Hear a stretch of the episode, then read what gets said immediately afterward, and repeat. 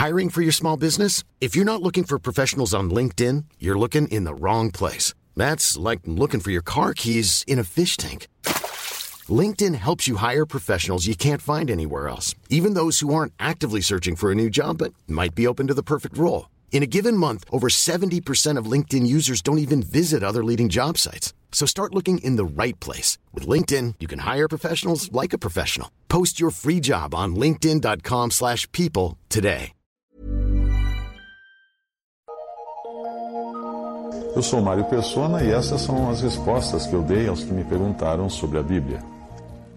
Você escreveu perguntando o que significa a expressão entregar a Satanás, que é encontrada em 1 Coríntios 5, versículo 5. Uh, bem, essa, essa expressão nos fala de um poder que somente os apóstolos tinham.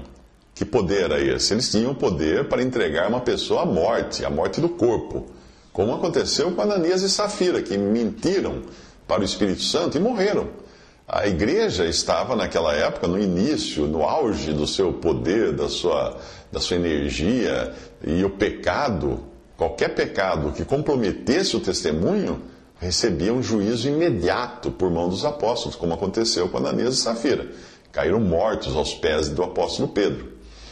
Hoje não existem mais apóstolos, portanto, nenhum de nós tem o poder de entregar alguém a Satanás para a destruição da carne ou seja, para a morte do corpo. Isso não quer dizer perdição eterna, para a morte do corpo. O pecado para a morte, que fala em 1 João 5,16, é para a morte do corpo.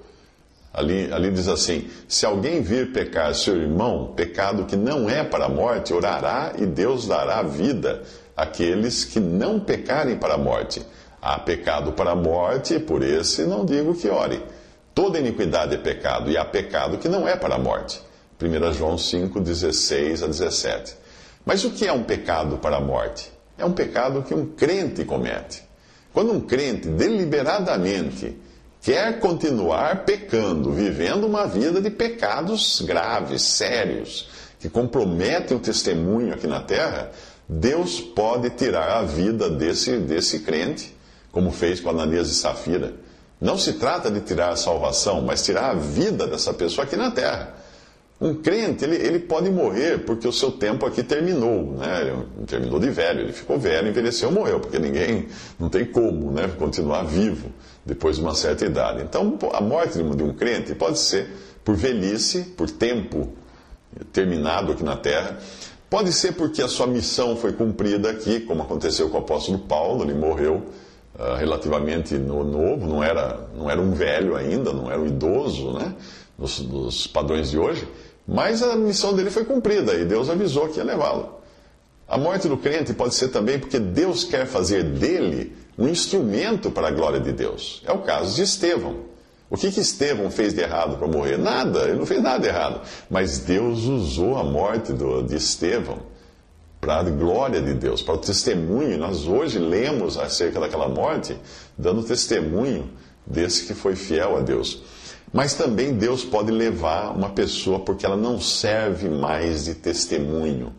Como foi o caso de Ananias e Safira, e como era o caso daquele homem de 1 Coríntios 5, que poderia ainda ser morto uh, por Deus por estar cometendo um pecado gravíssimo, que nem entre os, os incrédulos era aceito um pecado daquele.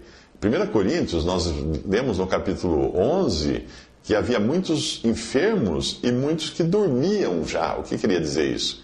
Que já estavam mortos entre os irmãos ali em Corinto.